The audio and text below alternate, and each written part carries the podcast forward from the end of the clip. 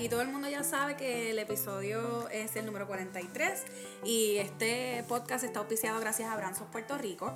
El episodio 43, pues vamos a hablar hoy yo y Mónica. Para el que no la conozca, Mónica es mi hermana. Este, vino de Puerto Rico a pasar días conmigo y pues estábamos pensando en grabar este episodio hace mucho tiempo para poder contarle a todos cómo ella con un grupo de estudiantes de la Universidad de Puerto Rico en Arecibo crearon un maravilloso documental que está nominado a los premios Emmy. Así que hola Mónica, saluda a la gente Hola. que te está escuchando. Hola, saludos, saludos a todos. Cuéntanos a todos de dónde sale esto de historias de María. Pues Historia de María es una serie de documentales que se creó para el curso de documentales de, de mi bachillerato. Eh, inicialmente, eso fue en el semestre de agosto a diciembre, en el semestre que María llegó. Nosotros íbamos a hacer un documental relacionado a la santería en Puerto Rico. Pero obviamente después de María todo eso cambia y el profesor nos pide que hagamos un documental bajo el nombre Historias de María. Y ahí nace Mi vida por ella, que es un documental donde se cuentan la vida de seis personas que desde el primer día decidieron comenzar a trabajar para levantar a Puerto Rico y hacer el el slogan Puerto Rico se levanta, no solamente un eslogan, sino una realidad. O sea que dentro de este documental ustedes lo que sacaron fue lo mejor de lo mejor de lo que estaba pasando en ese momento. Exactamente, porque cuando nosotros nos éramos un grupo de 10 estudiantes, cuando nos reunimos inicialmente para pues discutir las ideas de qué vamos a hacer bajo ese nombre, porque es un nombre bien poderoso, Historias de María, hay mil historias que contar. Este, nos dimos cuenta que la, los medios de comunicación tradicionales estaban contando las historias trágicas, estaban contando las historias de aquellos que lo perdieron todo, de aquellos que estaban luchando porque no tenían que comer, ni que beber, ni, ni cómo, pues cómo vivir la vida después de, de tan trágico suceso. Y nosotros decidimos hacer algo diferente y, y darle luz pues, a esa gente que estaba como que luchando desde el primer día para, para mejorar a Puerto Rico y lo que nosotros creemos. Y como lo dice en el documental, darle luz a nuestros héroes sin capa. Ok, o sea que la gente que ustedes pusieron dentro del documental son personas que no habían salido en los medios. No, ninguno de ellos. Este, todos son personas que o conoce a alguien del crew o apareció de la nada, como nuestro celador de energía eléctrica, que lo conocimos súper random y es una persona increíble. Se llama Mulato. Bueno, le decimos Mulato de cariño y, y lo encontramos arreglando un poste cerca de una casa de uno de los muchachos. Y así fue como que conectamos con él. Y así mismo con todos los demás. Hay una, una enfermera que es tía de una de las muchachas. Hay un señor retirado que es amigo de otra de las nenas. Y así como que conectamos con diferentes personas. Ok, eh, hay algo bien curioso que yo quiero preguntarte y es que después de María no había luz. Entonces después de María nosotros estábamos con un montón de cosas que nos faltaban. ¿Cómo ustedes, no solo después de María, porque ustedes no habían grabado antes de María, No, ¿Cómo ustedes, no solo después de María, sino cómo ustedes consiguen el equipo para grabar, las herramientas para grabar? Muchas de ellas necesitaban energía. Eh, ¿Cómo ustedes logran unir el esfuerzo para conseguir todas estas herramientas para grabar un documental después de María sin luz? Pues eh, es hasta gracioso. Todo el equipo que usamos es equipo de nosotros. O sea, las cámaras de los muchachos, los trípodes que teníamos por allí, el equipo que hemos comprado en cuatro años de estudio, todo lo pusimos a trabajar. Y lo más difícil para mí fue el proceso de postproducción. Porque obviamente para cargar las cámaras y todo eso, se buscaba la manera. Ok. Porque siempre había alguien que tenía planta o algo que podía conectarlo todo en su casa y al otro día pues se tiraban a grabar. Pero el proceso de postproducción fue un papelón. Ok. Porque nadie tenía luz, nadie tenía como que una casa tan grande para que estuviéramos todos. So, íbamos de casa en casa, conectando la computadora cuanto televisor había. Eh, y si no podíamos ir a una casa, pues estábamos en la universidad, eh, que ya los guardias de la universidad como que nos conocían. Y estábamos hasta las 4 de la mañana en la universidad, en los estudios de radio, editando. Y era un súper papelón porque en la universidad dice que hay fantasmas y era bien gracioso porque todos estábamos súper asustados todo el tiempo. Este, pero fue bien difícil en cuestión de que pues no había luz, no había dónde editar, no había dónde... So, teníamos que hacer el super sacrificio de estar hasta las 3, 4 de la mañana en la universidad, pero se logró. Todo en un mes. El documental se preprodujo, produjo y postprodujo en un mes. Un mes. Un mes Son 30 días. Sí. Después de María. Ajá. Ok, ¿en qué mes más o menos empezaron a grabar? En octubre, como a finales de octubre. Finales de octubre. No, mentira. Mentira, totalmente mentira. Empezamos a grabar en noviembre. En noviembre. En noviembre, full. Y grabamos todo en noviembre. O sea que ahora se cumple un año de ese documental. Sí. Ok. Hay algo que la gente no sabe. Eh, Dentro del documental hay cuántos estudiantes son, ¿8 o 9? Somos, éramos 10. 10 estudiantes, todos de la UPR de Arecibo. Hola Lisa. Entonces, ah, para el que el que nos esté escuchando es que también estamos en vivo en Facebook hoy. Estamos estrenando un nuevo método del podcast. so, eh, van a escuchar comentarios de la gente que entre. Si ellos quieren escribir algo o preguntar algo, lo pueden hacer en confianza. So, ustedes todos de la UPR de Arecibo, entre los pueblos de Arecibo, ¿verdad? ¿De qué pueblos son cada uno, más o menos? Válgame, ahí de todos lados. ¿De todos lados? Sí, hay de todos lados. La mayoría somos de Arecibo y Atillo, pero hay de Vega Baja, hay de Bayamón, Ok, San. Sebastián. Sí. Y cada uno con su equipo y cada uno quedándose en la universidad hasta tarde para lograrlo porque usted, su enfoque principal no era solamente la nota, sino hacer un buen trabajo. Sí, claro. eh, todo, o sea, somos un grupo que hemos trabajado juntos durante muchos años ya en la universidad y este era nuestro último trabajo producido como estudiantes. So, nosotros dijimos, este nos vamos a votar. Este es un olvídate. Este, aunque nos lloremos sangre, vamos a hacerlo brutal. Y además significaba algo bien, bien importante para nosotros, como que aparte de la nota, estábamos grabando vidas de gente increíble. Como que cada una de esas personas se conectó a nosotros de una manera que hay uno, bueno, Mulato dice que es nuestro tío y es como que es- es- creamos una conexión bien linda. So, queríamos proyectar lo que verdaderamente era en esas personas. So, Ok. sí. Eso estaba súper cool. Sí. Fue un proyecto bien lindo. Fue un proyecto que, o sea, aparte de que fue bien difícil, significa mucho para nosotros como, como proyecto en sí. Hay algo que yo quiero que tú menciones y es porque yo lo recuerdo, porque yo todavía estaba en Puerto Rico para eso. Y yo recuerdo que ella no durmió un día porque le tocaba grabar a las 3 de la mañana, que era Sí. la toma del señor de Arecibo Sí, que vigilaba. Ok. Sí. Yo quiero que tú cuentes un poquito sobre esa experiencia que fue completamente de noche, a oscura, y que aún así el documental se ve súper increíble en esa toma. Sí, eh, nosotros que... Ese fue de hecho nuestro primer día de grabación ever. Eh, queríamos entrevistar a Gilberto Monroy, que para los que no han visto el documental, él es un señor ya retirado, que después de María se dedicó a cuidar el casco urbano de Arecibo, porque se estaban viendo muchos casos de robos, asaltos, etcétera. Y una víctima de asalto es una de las productoras del documental, Thais. Ok. Eh, Thais la asaltaron en el negocio donde ella trabajaba en Arecibo. Y pues de ahí nace la relación que ella tiene con Gilberto. Y Gilberto es un hombre increíble. Y él nos dijo, bueno, sí, me pueden entrevistar, pero yo doy mi ronda a las 2 de la mañana. A las 3 de la mañana creo que era. Él salía de su casa todos los días a las 3 de la mañana con un palo y una linterna a defender a Arecibo de cualquier malandro. Entonces nosotros, bien valientes, arrancamos para allá a las 2 de la mañana y llegamos a casa de Gilberto.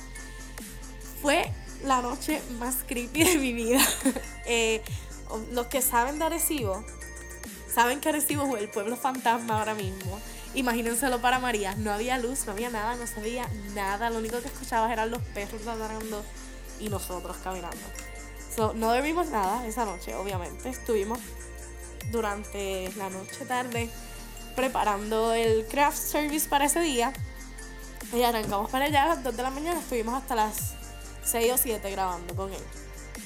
Que de hecho tuvimos que volver otra noche porque no teníamos todas las tomas, pero fue una experiencia bien, bien chévere y, y bien creepy. O sea, y otra cosa que también tienen que mencionarle a ustedes es que no solo como estudiantes, sino también como personas, están viviendo la situación del huracán, muchos de ustedes sin luz, sin, sin los recursos completos, eh, dando la batalla en contra del tiempo para lograr ese documental antes de diciembre, que era la entrega Sí. final. Y con todo eso, pues vieron como que el alma, el corazón de lo que realmente Sí. estaba pasando en la isla después del huracán. Sí, una cosa que se nos hizo bien difícil fue lo de la gasolina. Nosotros grabamos en diferentes partes de la isla eh, y no había gasolina. No, no, era, no era algo tan fácil de conseguir. Y obviamente teníamos que pensar que adicional, o sea, queríamos grabar la vida de estas personas, pero nosotros también estábamos pasando por eso. Eso era buscar un balance y buscar la manera de conseguir los recursos para hacerlo sin que nadie se queda, o sea, sin que nadie del crew después estuviera necesitando algo y no pudiera tenerlo. Eso fue un proceso bien difícil en, en deliberación de esas cosas y, y de mucha responsabilidad, como que todo el mundo tenía que estar bien puesto para el trabajo porque era duro. Imagínense, son. Todavía son ocho, ¿verdad? ¿O nueve? Sí. Ok, ocho o nueve estudiantes que ahora mismo pues tienen a su cargo, en su hombro, la nominación a un Emmy. ¿Cómo surge esta nominación a un Emmy? ¿Cómo televisan el, el documental? Cuando nosotros estábamos... Nosotros entregamos este documental un millón de veces. Eh, había una fecha, pero antes de esa fecha había muchas fechas para que el profesor lo viera y dijera, esto hay que cambiarlo, esto hay que quitarlo, esto hay que ponerlo. Y en una de las primeras veces que se lo mostramos, que no estaba completado, él nos miró y nos dijo, esto, esto puede ir a un Emmy. Y todos nosotros, ¿qué? ¿Qué? este, Hello. para los que no saben, pues un Emmy es algo bien grande para la televisión. o Eso sea, es la- como el Grammy de la música. Ajá, como el Oscar de las películas, pero para la televisión. Es la Academia de Ciencias y Artes de la televisión. Eh, y nosotros como que nada, como que, Emmy, qué loco. Televisión 101 con la boricua fuera de la isla. Entonces, cuando terminamos el documental, él estaba bien convencido, el profesor ya, ya es parte de la academia, él ha sido juez para los Emmy. So, él sabe lo que ellos piden y él sabe la calidad y el calibre de lo que puede entrar y no. Saludos, Fonseca. Te amamos, Cookie.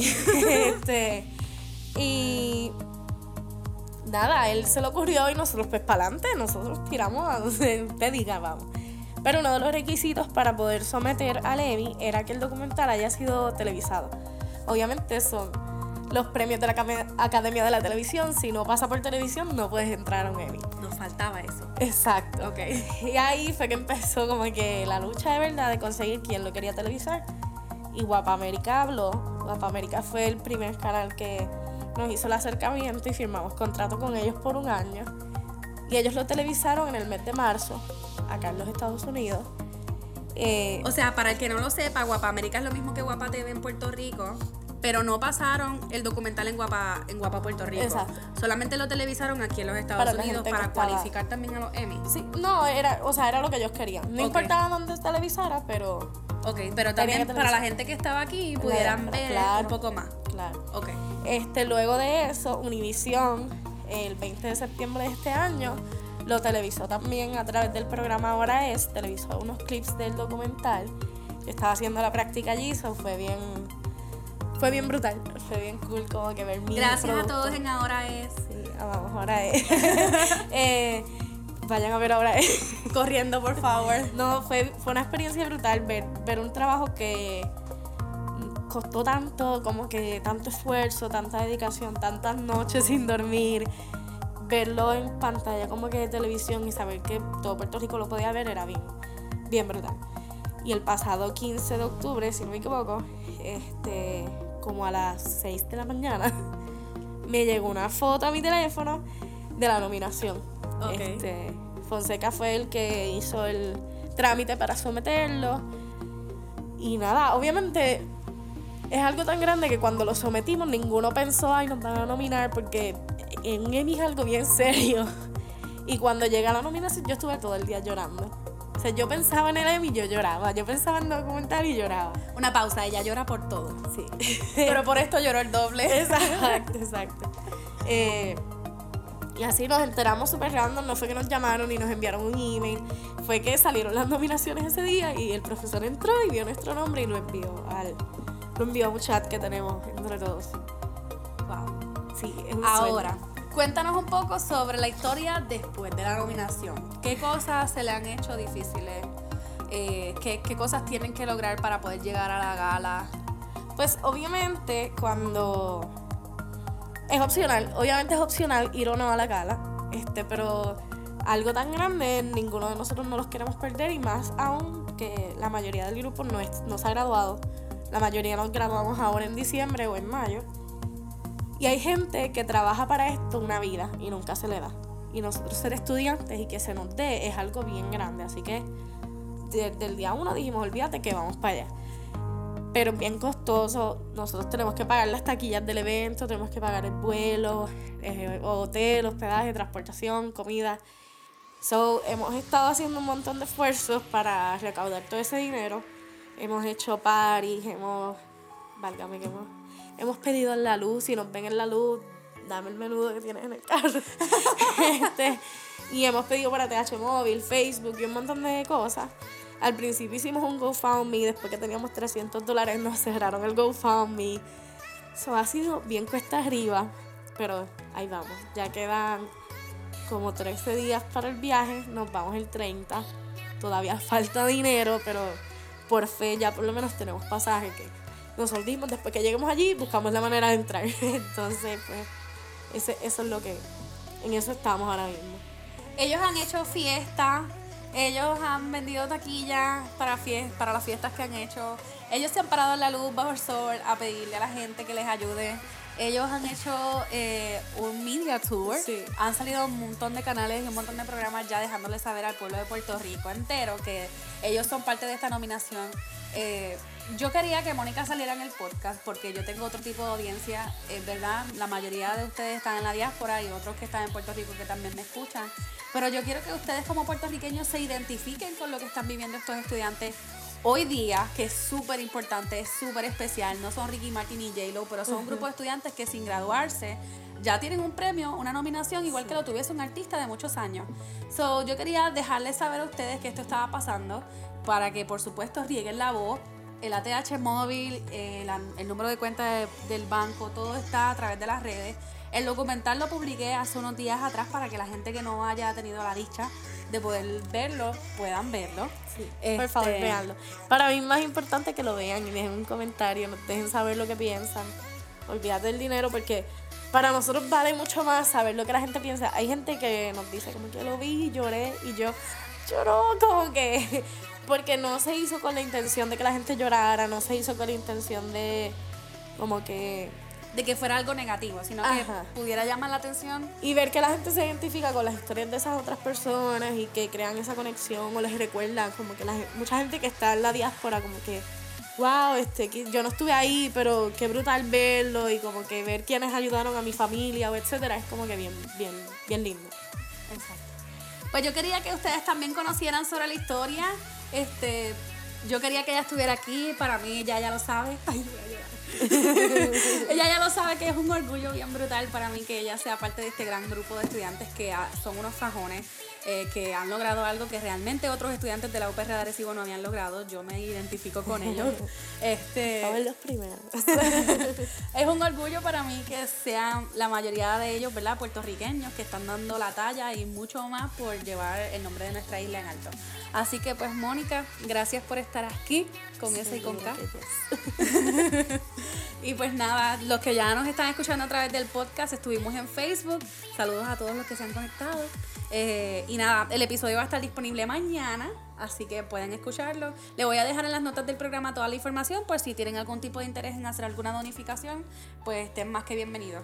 Y pues también le voy a dejar el enlace de YouTube para que se den la vuelta por el documental y puedan ver la maravillosa creación de arte que han logrado estos niños.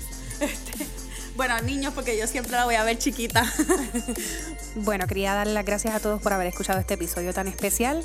No olviden que pueden pasar a través del escrito para que puedan ver el video y puedan pasar a través de YouTube. Y para donaciones, pues la información va a estar también escrita en el blog, así que se pueden dar la vuelta. Gracias por ser parte del podcast Boricua Fuera de la Isla y por escucharme una vez más. Un beso.